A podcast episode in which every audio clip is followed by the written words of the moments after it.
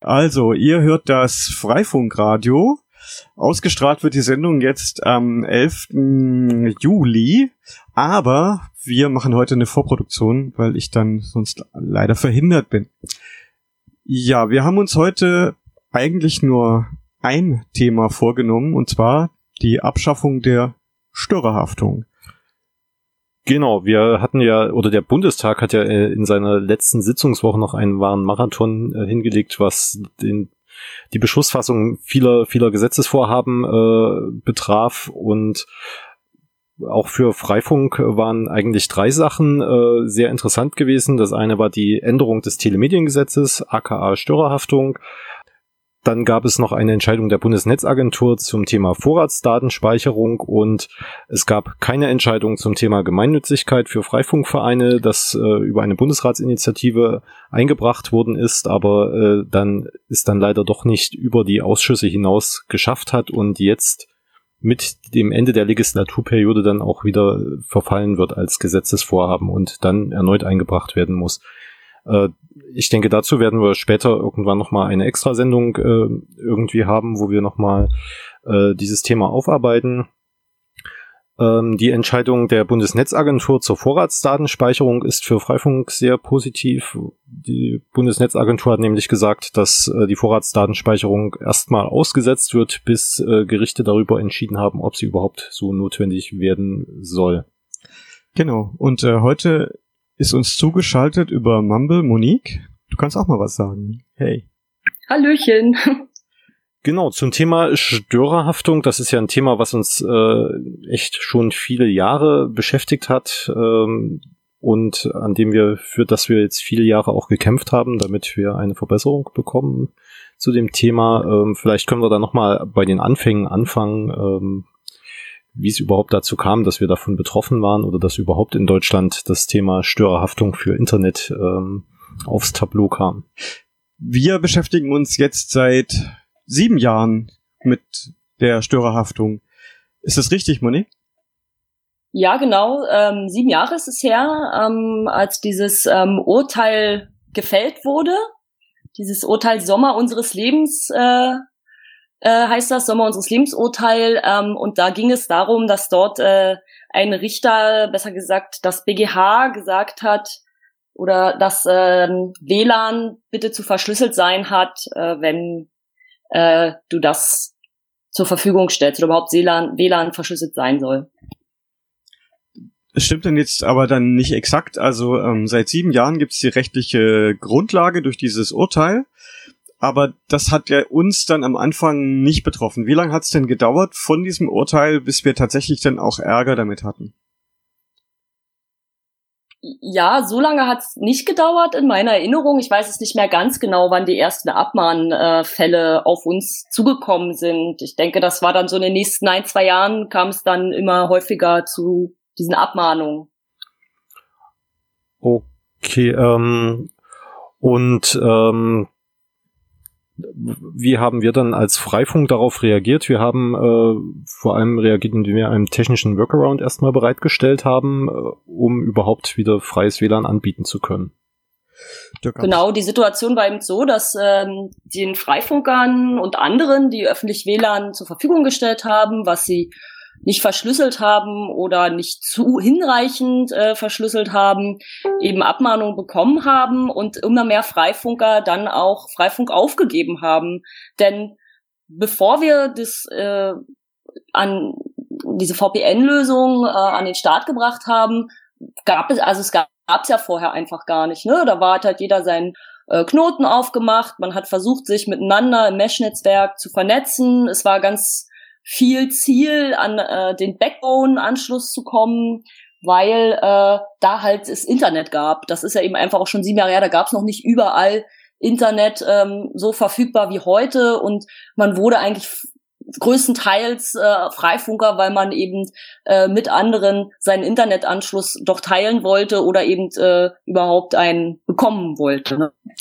Ja, wir hatten ja dann noch zwischendurch oder haben es immer noch das äh, ZEPS ZEP-Skript von Sven Ola, äh, mit dem er versucht hat, durch eine technische Lösung eben zu verhindern, dass File-Sharing betrieben wird, was uns nicht so gut gefallen hat an sich, weil es nur ein schlechter Kompromiss, ein schlechter Workaround war und nicht wirklich da eine Rechtssicherheit hergestellt hat.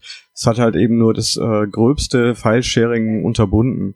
Wobei ja File-Sharing äh, legitim ist, wenn man ähm, sich eine Linux-Distribution, ein ISO-Image, ein DVD-Image runterziehen will, ist man ja häufig bei so kleineren Linux-Distributionen zum Beispiel dazu gehalten, das über BitTorrent runterzuladen, weil die Entwickler gar keine so großen Serverkapazitäten bereitstellen. Also es gibt ja durchaus auch legitime Anwendungen für Filesharing. Genau, das stimmt. Wobei äh, das Subscript war eigentlich, äh, fand ich immer äh, einigermaßen fair. Und der andere Grund war auch so eine Übernutzung, ne? wenn äh, Leute generell viele Verbindungen aufgemacht haben, haben sie halt relativ schnell für andere ähm, das Netz dicht gemacht. Und ähm, das Subscript hat, äh, soweit ich weiß, die Anzahl der Verbindungen gezählt und ab irgendeinem Punkt wurdest du dann sozusagen weggezappt auf dem Port.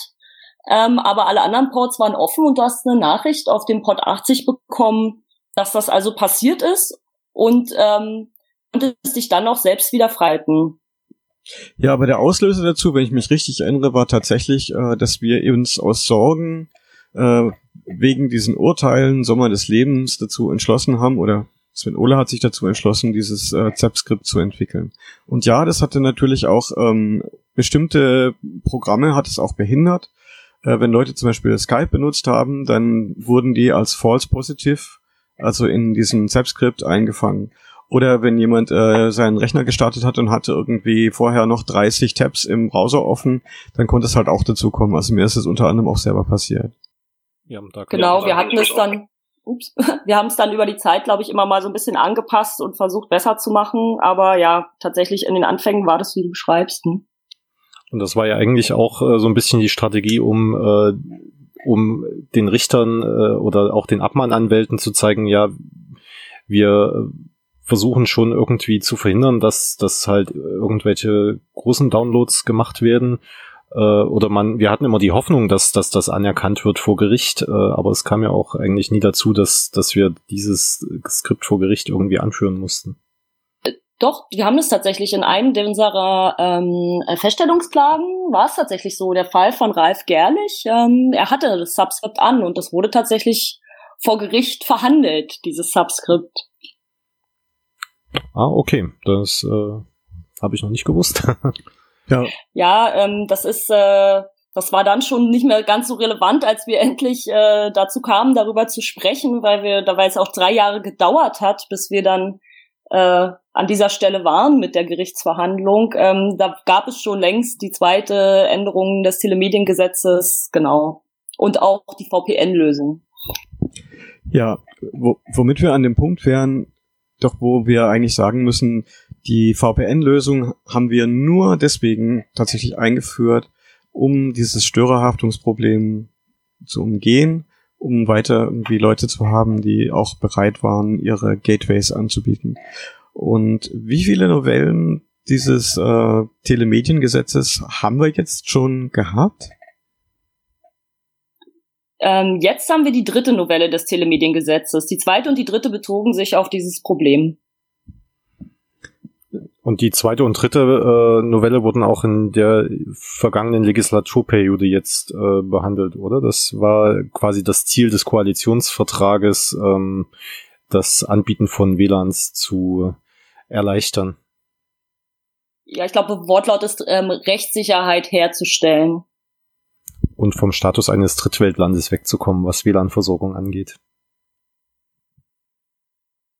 Ja, genau. Ähm, ja, die, die tatsächlich genau, also dieser VPN-Fix, der kam ja eigentlich äh, äh, durch die, unsere Aktion mit der Freedom Fighter Box. Ne? Also wir haben ja damals ähm, gesagt, Mensch, äh, warum kann man nicht einfach ähm, im Ausland ein VPN benutzen? Dann fällt der Traffic dort raus. Das ist ja auch total legal ähm, sich irgendwo einen VPN-Server zu klicken und ähm, ja, und dann fallen wir halt äh, auf die Art nicht darunter, weil äh, die IP, die ermittelt wird, eben ein VPN-Anbieter in Schweden oder später kam dann auch noch äh, Kroatien und ähm, ich weiß gar nicht wo überall, ich glaube Holland und wo überall nachher VPN äh, ähm, Exits waren.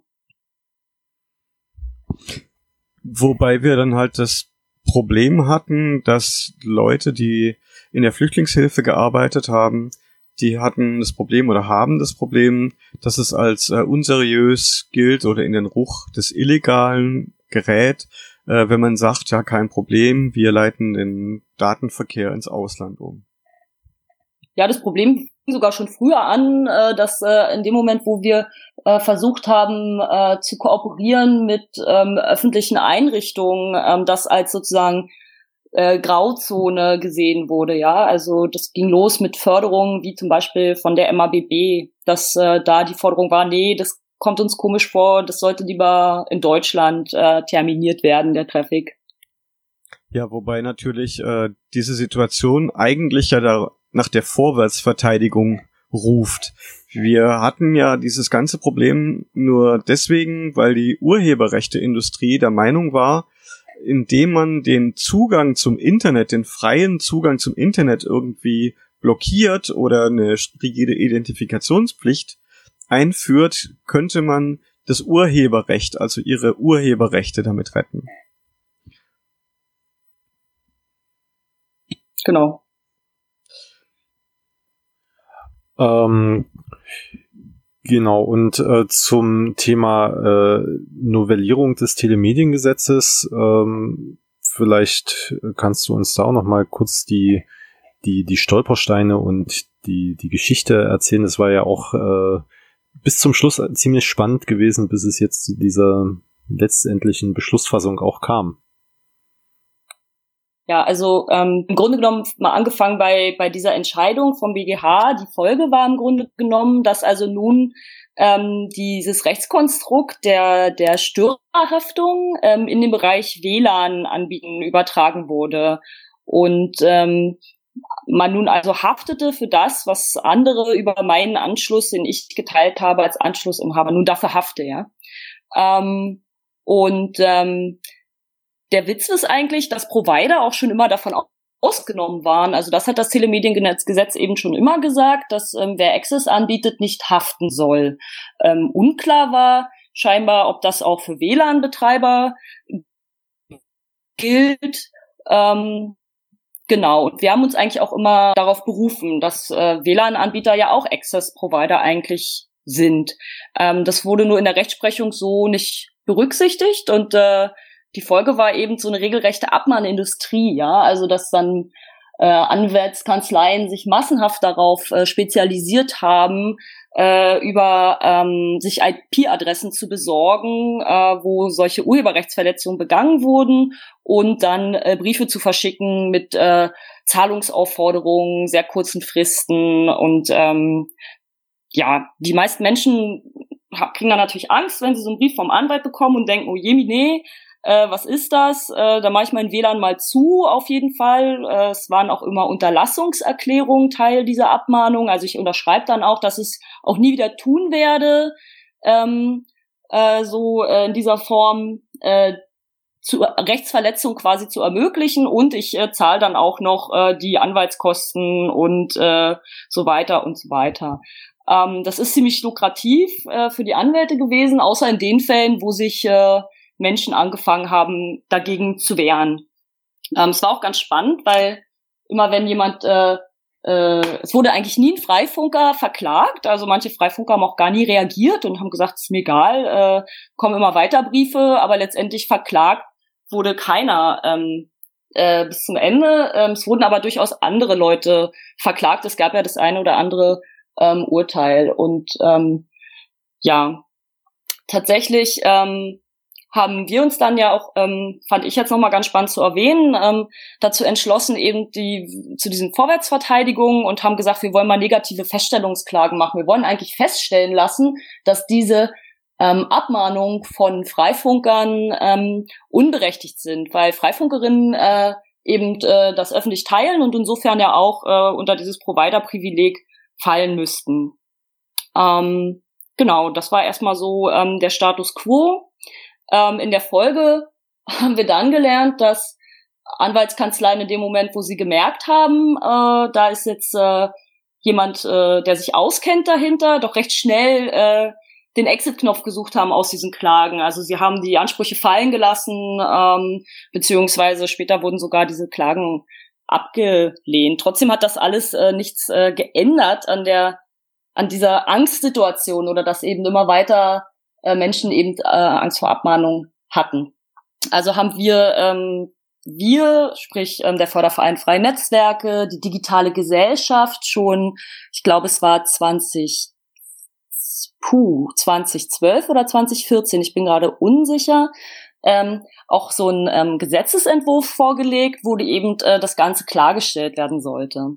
Pracht ähm, zunächst ähm, von den Grünen und den Linken, meine ich, wurde aber abgeschmettert, äh, genau, im ersten Anlauf. Ähm, wir hatten ja zu dem Zeitpunkt äh, schon Großkoalition. Ja, das war ja dann auch äh, die Zeit, in der sich in der deutschen Rechtsprechung erstmal äh, die Auffassung durchsetzen musste, dass so ein Internetanschluss auch nicht nur von einer Person benutzt wird, sondern dass da durchaus äh, eine Menge Personen äh, daran teilhaben können. Und da gab es ja schon einige Urteile, wo doch auch Leute verklagt worden sind, äh, dass man keine Familien oder wenn, dass man seine Kinder irgendwie nur belehren muss, aber man muss die quasi nicht ans Messer liefern. Äh, also in der deutschen Rechtsprechung hat sich da ja auch einiges getan in den letzten Jahren Jahren, bevor es dann überhaupt zu dieser Gesetzesänderung am Ende kam. Da haben wir verschiedene Iterationsstufen durchgemacht. Hm. Ähm, irgendwann müssen wir auch mal drüber reden, wie es jetzt mit der letzten Iterationsstufe, also der letzten Novelle aussieht, weil das wird ja auf Dauer auch nicht irgend halten, aus meiner Sicht. Okay, also die, ja, vielleicht, genau, dann spuren wir mal vor. Die ähm, zweite Änderung hat es also ähm, da gab es einen ganz langen Streit darüber, ob Registrierung und äh, all das sozusagen überhaupt zielführend ist und datenschutzkonform ist. Und am Ende hatte die zweite Änderung, dieses TMG, letztendlich nur klargestellt, dass WLAN-Betreiber genauso haftungsprivilegiert sind wie auch andere Provider. Aber das war jetzt eigentlich gar nicht der entscheidende Punkt, sondern der entscheidende Punkt war, dass dort nicht klargestellt wurde, dass auch die Unterlassungsansprüche ähm, entfallen und wer die Kosten trägt. Also blieb zunächst dieses Modell ähm, weiter lukrativ für die Abmann-Industrie. Äh, ähm, und erst die dritte Novelle ähm, stellt nun also tatsächlich klar, dass ähm, man nicht verpflichtet ist, ähm, persönliche Daten zu registrieren oder ein Passwort zu verlangen, geschweige denn den Dienst einzustellen, also den Dienst des Internetangebotes, ähm, dass man aber durchaus solche Maßnahmen auf freiwilliger Basis durchführen kann. Das ist halt dafür eingefügt worden, ähm, dass äh, kommerzielle Provider oder andere das vielleicht möchten. Aber man ist nicht dazu verpflichtet. Das ist also klargestellt worden. Ähm, und das wurde auch klargestellt, dass tatsächlich die ähm, vor- und außergerichtlichen Kosten eben ähm, tatsächlich bei demjenigen, der hier das, äh, die Abmahnung verschickt, äh, liegen. Genau. Und die Unterlassung eben auch nicht, äh, insofern auch die Unterlassung äh, wurde dort klargestellt, dass das wegfällt. Ja, ähm, die, der ganze Prozess war ja auch eher so eine Achterbahnfahrt gewesen. Da wurden ja ganz wilde Vorschläge gemacht. Wir waren ja irgendwie anfangs schon mal dabei, dass äh, quasi WLANs komplett frei angeboten werden können und dann kamen irgendwelche CDU-Politiker, die sagten, ja, aber ihr müsst eure Nutzer registrieren oder ihr müsst ein gemeinsames Passwort bei euch im Café aushängen, wenn ihr äh, WLAN für alle anbieten wollt. Äh, so geht das ja nicht, dass einfach jeder unregistriertes Internet benutzen kann. Und äh, so, so, ein, so ein Looping hatten wir ja am Ende, kurz vor Ende der Gesetzgebung jetzt auch nochmal. Ja, wir haben ja immer noch wir haben ja, ja tatsächlich. Noch, wir haben ja immer noch so ein immer Loop. Noch so ein Loop. Monique, du zuerst. Ähm, ja, tatsächlich hatte der Lars Klingbeil ganz kurz vorher, also was dann passierte, ist ja, äh, weiß nicht, wie viele jetzt das äh, Gesetzgebungsverfahren so gut kennen, also bei allen Änderungen ähm, in dieser Richtung muss die EU äh, zustimmen oder sagen wir mal zumindest notifiziert werden. Das heißt, so eine Gesetzesänderung wird der EU vorgelegt soll geprüft werden, ob das EU-rechtskonform ist und solange gilt eine Stillhaltefrist.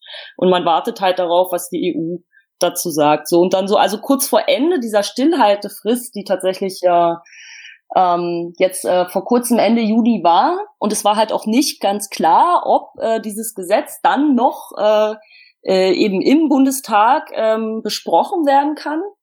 also vor der Wahl, jetzt in diesen letzten Sitzungen.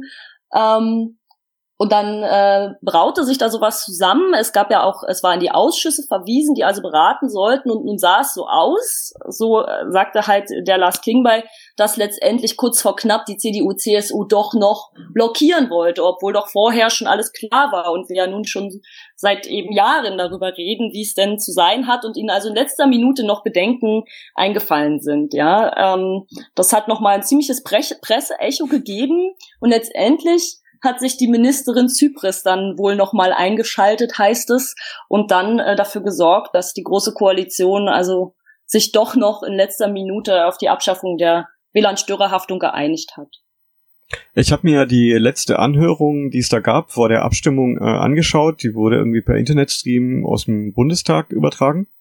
Da war dann auch äh, Reto Manz. Irgendwie wurde da auch als Experte gehört. Und da waren halt auch die die Anwälte der Urheberrechtsindustrie und die haben versucht, auf diese Schiene zu fahren, undifferenziert zu sagen, äh, es ginge darum, Straftaten zu verhindern bei der Störerhaftung. Was ich irgendwie unglaublich fand. Also in so einer mhm. Anhörung irgendwie mit lauter Anwälten immer wieder zu betonen, da ging es um Terrorismusstraftaten und natürlich das Urheberrecht Wobei ja verletzt. auch die Störerhaftung immer nur Zivilrecht äh, war und kein das, Strafrecht. Genau, es, das ist, das wurde da ganz wild einfach durcheinander geworfen und das fand ich unglaublich.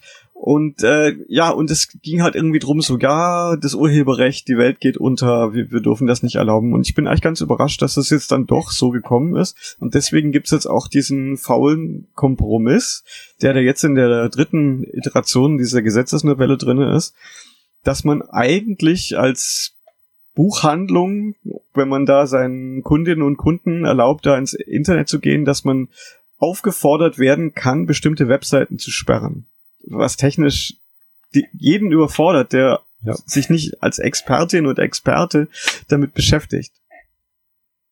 Ja, ganz spannend äh, äh, mit diesen Netzsperren. Genau, also viele, viele Sachverständige hatten ja vorher ähm, ihre Stellungnahmen eingebracht ähm, und eben genau ähm, kritisiert ähm, aus verschiedenen Perspektiven. Äh, eine ist natürlich, dass das irgendwie Zensur, Tür und Tor öffnete. Ähm, andere führten das Argument des Overblockings an, also dass äh, wenn man, es ging nämlich auch um Portsperren, also dass wenn man eben, hast du ja eingangs schon gesagt, wenn man einen ganzen Port sperrt, dann halt auch äh, Dinge blockt, äh, die eben gar nicht zu blocken sind. Ähm, eine weitere äh, äh, Kritik oder oder das Thema, ob man das, du hattest gesagt, ob man das überhaupt kann. Also es wurde als in der Debatte als zumutbar angesehen, in eine deine Firmware das hergibt, was die meisten handelsüblichen äh, Konfigurationen sozusagen von WLAN-Router hergeben, also mit dem mit dem Standardsoftware drauf, ähm, in eine Blackliste das eintragen zu sollen. Ähm, nicht diskutiert wurde, was ist, wenn meine Firmware das gar nicht anbietet, so eine Möglichkeit. Also das ist sicherlich unzumutbar dann vom Knotenbetreiber äh, äh, zu erwarten, dass er so eine Funktion hinzuprogrammiert. Ja, da bin ich auch gespannt, ähm, ob es da und also A, wie lange das dauert, dass da vor Gericht sowas erstritten wird, äh, ob es überhaupt zu solchen Prozessen kommt. Ähm, das äh, wird uns werden wir aber einfach, glaube ich, abwarten müssen, was jetzt passiert. Wahrscheinlich wird also das das Gesetz ist aber auch, ähm, ich habe das hier mal rausgesucht, den Paragraphen. Ich möchte mal zitieren. Also ähm, da sagt es sozusagen, dass der ähm, dass es dann sozusagen ähm, zu Netzsperren kommen kann oder verlangt werden können, wenn der Verletzte keine andere Möglichkeit hat, die Rechtsverletzung zu unterbinden. Ähm, er muss erst gegen den Host-Provider und gegen den Betreiber der Webseite vorgehen.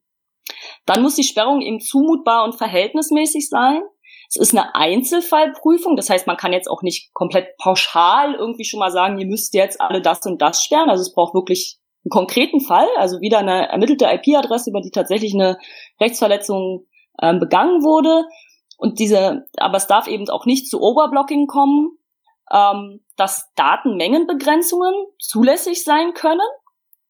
Ähm, und ähm, dass eben auch hier ein Anspruch auf die Erstattung von vor- und außergerichtlichen Kosten nur bei absichtlichen Zusammenwirkungen mit dem Schädiger äh, sozusagen gelten. Das heißt, ähm, nur wenn ich mit dem als Anbieter, als Knotenanbieter oder Anschlussanbieter ähm, Inhaber mit dem, der die Rechtsverletzung begangen hat, eng kollaboriert habe, dann könnte ich für diese eben äh, vor- und außergerichtlichen Kosten in Anspruch genommen werden. Das gilt aber nicht für die Ver Kosten eines möglichen Verfahrens selbst, wenn es dazu überhaupt kommt.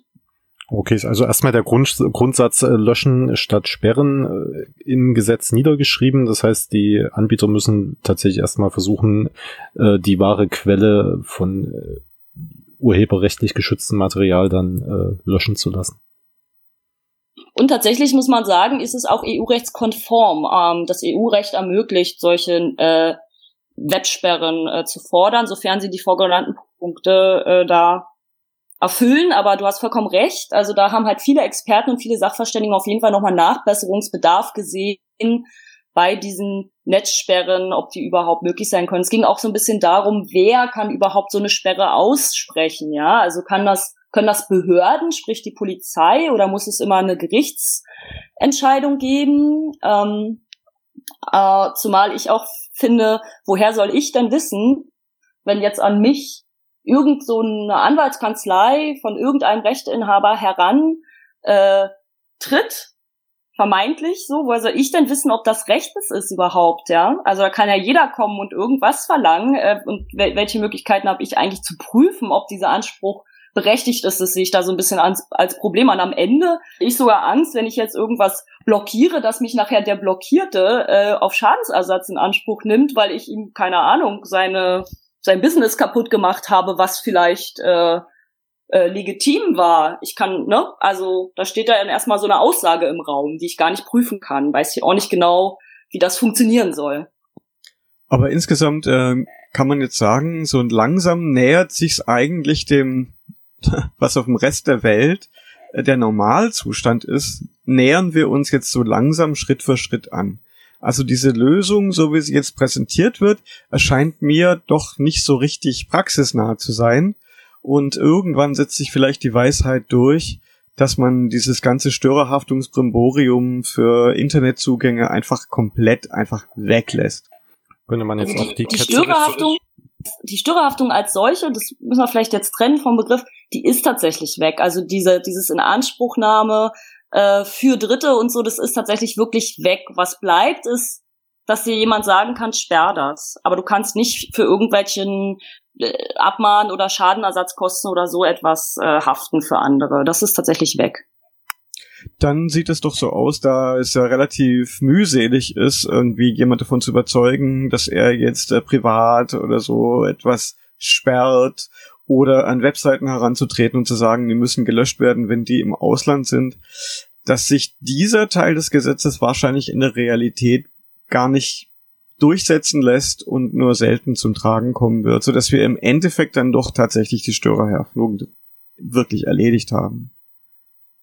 Das sehe ich so, ja, momentan. Wir werden sehen. Die Praxis muss es zeigen, aber ich, die Vermutung ist derzeit, das sagen ähm, äh, unsere Juristen auch, mit denen wir uns unterhalten haben, das ist ganz, ganz unwahrscheinlich, dass das so zur Anwendung kommt. Ja, da könnte man jetzt ja auch ganz ketzerisch die Frage stellen, wofür brauchen wir jetzt Freifunk noch?